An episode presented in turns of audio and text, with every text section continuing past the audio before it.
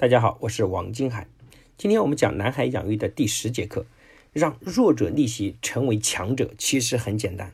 我们经常有一句话讲“强者愈强”，这种说法到底有没有科学依据呢？其实是有的。早在2017年，浙江大学的科学家就在世界顶级的期刊《科学》杂志上发明，首次证明了强者愈强的现象与大脑的活动其实是密切相关的，而且还可以被人为的控制。也就是说，我们可以通过人为的干预，让原本很弱的人变强，而且变得越来越强。那么具体是如何操作的呢？为了便于理解，我们讲一个关于拳王泰森的故事。各位知道，拳王泰森曾经辉煌一时，所向披靡，但是后来因为其他的事情呢，锒铛入狱。但是后来呢，锒铛入狱，昔日的冠军虎落平阳，那饱受意志摧残的他，该怎么夺回曾经的荣耀？所以泰森出狱之后呢，他的经纪人巧妙地安排了两场比赛，那对手要远比泰森弱，泰森也很容易的赢得了这两场比赛。紧接着，泰森在后面的比赛中越战越强，最终战胜了强大的对手布鲁诺，再次获得金腰带，重新走上人生的巅峰。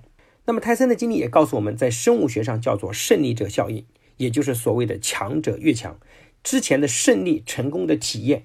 能够帮助个体在之后更容易获得胜利和成功，不仅是人、昆虫、鸟类，其实背后都蕴含着胜利者效应。那么记忆起呢，浙大的科学家就想搞清楚这基于什么原理呢？是不是跟大脑的特定区域有关？毕竟搞清楚这点，我们就可以针对性的采取措施，让原本很弱的人变得更强，让失去自信的人可以找回自信，获得成功。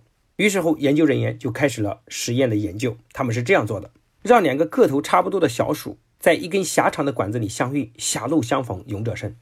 两个小鼠呢，在管子里互相的推挤，在实验中，最终低等级的小鼠会主动退出，或者是被高等级的小鼠推出管子。研究人员在两只小鼠管子中对抗的时候，发现，当小鼠进行推挤或者抵抗住对方推挤的时候，前额叶皮层的神经细胞的活动会显著的增加。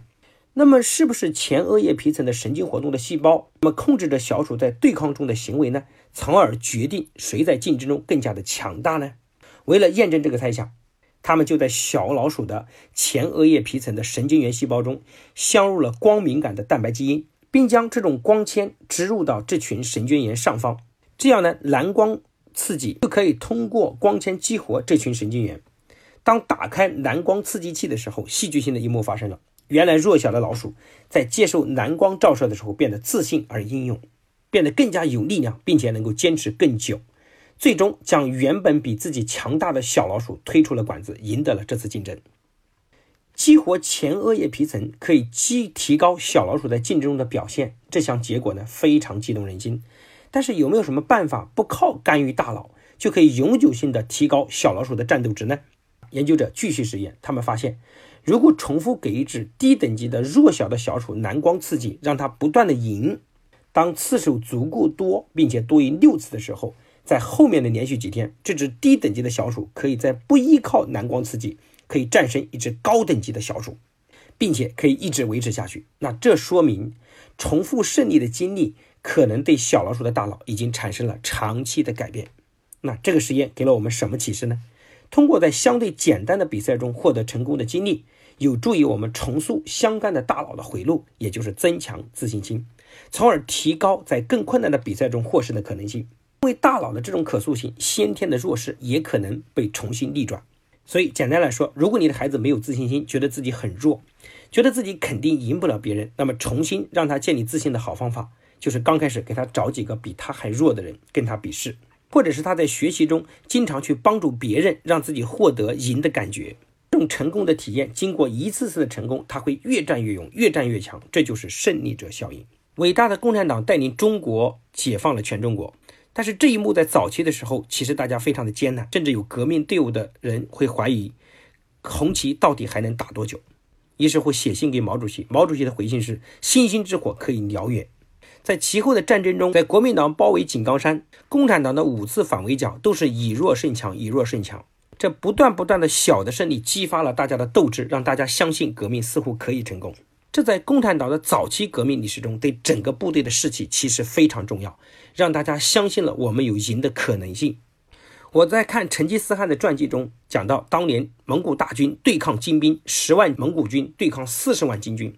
成吉思汗的策略不是以十万对四十万，而是以十万对成金军中军的十万，直接把中军的十万打败，也打败了整个金军的指挥系统。这场战争就彻底的胜利。蒙古当年的大军为什么不可一世？因为在过在过去的六十场战役中，成吉思汗全部都是胜利，其中只有一场主动放弃，其余全部是成功。